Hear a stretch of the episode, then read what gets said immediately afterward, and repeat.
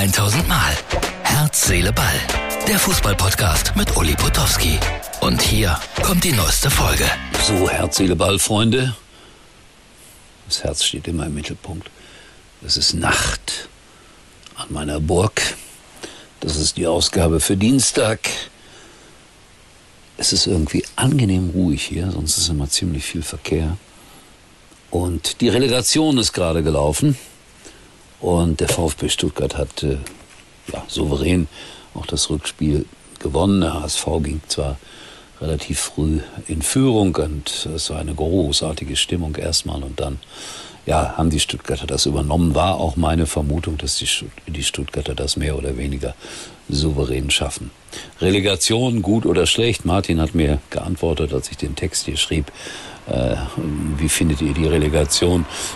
Ja, würde ich sonst Stuttgart gegen den HSV gucken? Ja, Martin, ich habe es begriffen. Das kann dann mal dramatisch und spannend sein, so ein Relegationsspiel war es aber im Grunde genommen nicht.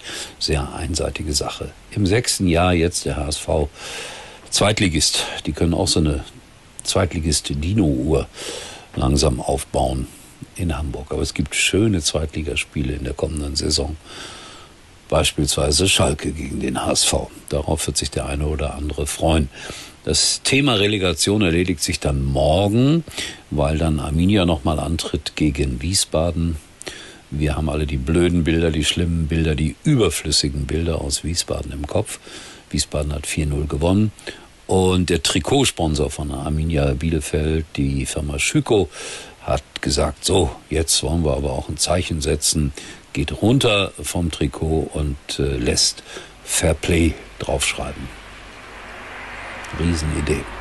Gut, es ist eine kleine Geste. Hoffentlich hilft es. Ich glaube kaum, dass die Bielefelder das Spiel noch umdrehen können. 4-0 ist normalerweise zu einseitig. Aber lass mal schnell zwei Tore fallen. Ne? Mein Gott, sind das Fußballweisheiten hier und heute. Mir würde es leid tun um Arminia Bielefeld, um es deutlich zu sagen. Markus Kauczynski dagegen, der Trainer von Wien Wiesbaden, ist ein richtiger Schalker und ein sehr, sehr netter Mensch und für den würde ich mich dann wieder freuen. Also, zwiespältige Gefühle und man weiß nie so genau, wem man Recht oder Unrecht tut im Fußball. Jetzt werden wir sehr, sehr anspruchsvoll in den nächsten 90 Sekunden. Bitte haltet durch und nach Möglichkeit, nach Möglichkeit schaut euch Herz, Ball als Video an bei MUX TV oder natürlich auch bei Instagram. Und äh, warum das jetzt hart wird für euch, Kultur steht im Raum. Ich empfehle euch das Buch Lenin auf Schalke. Es ist lustig, ich verspreche es euch.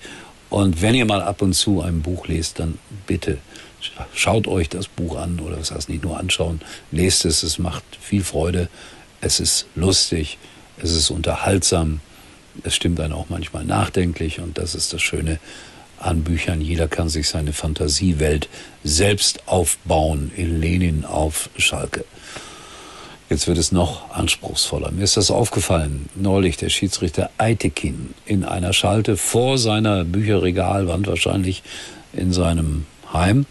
Und äh, er hat so ein paar Bücher drapiert und einen Buchrücken konnte ich lesen und der hieß Platon. Nicht Planton, nein, Platon. Platon.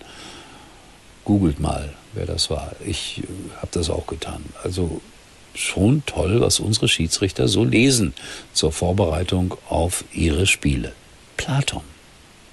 Nicht Fitzek, nicht Karl May, Platon. Gut, das war's für heute.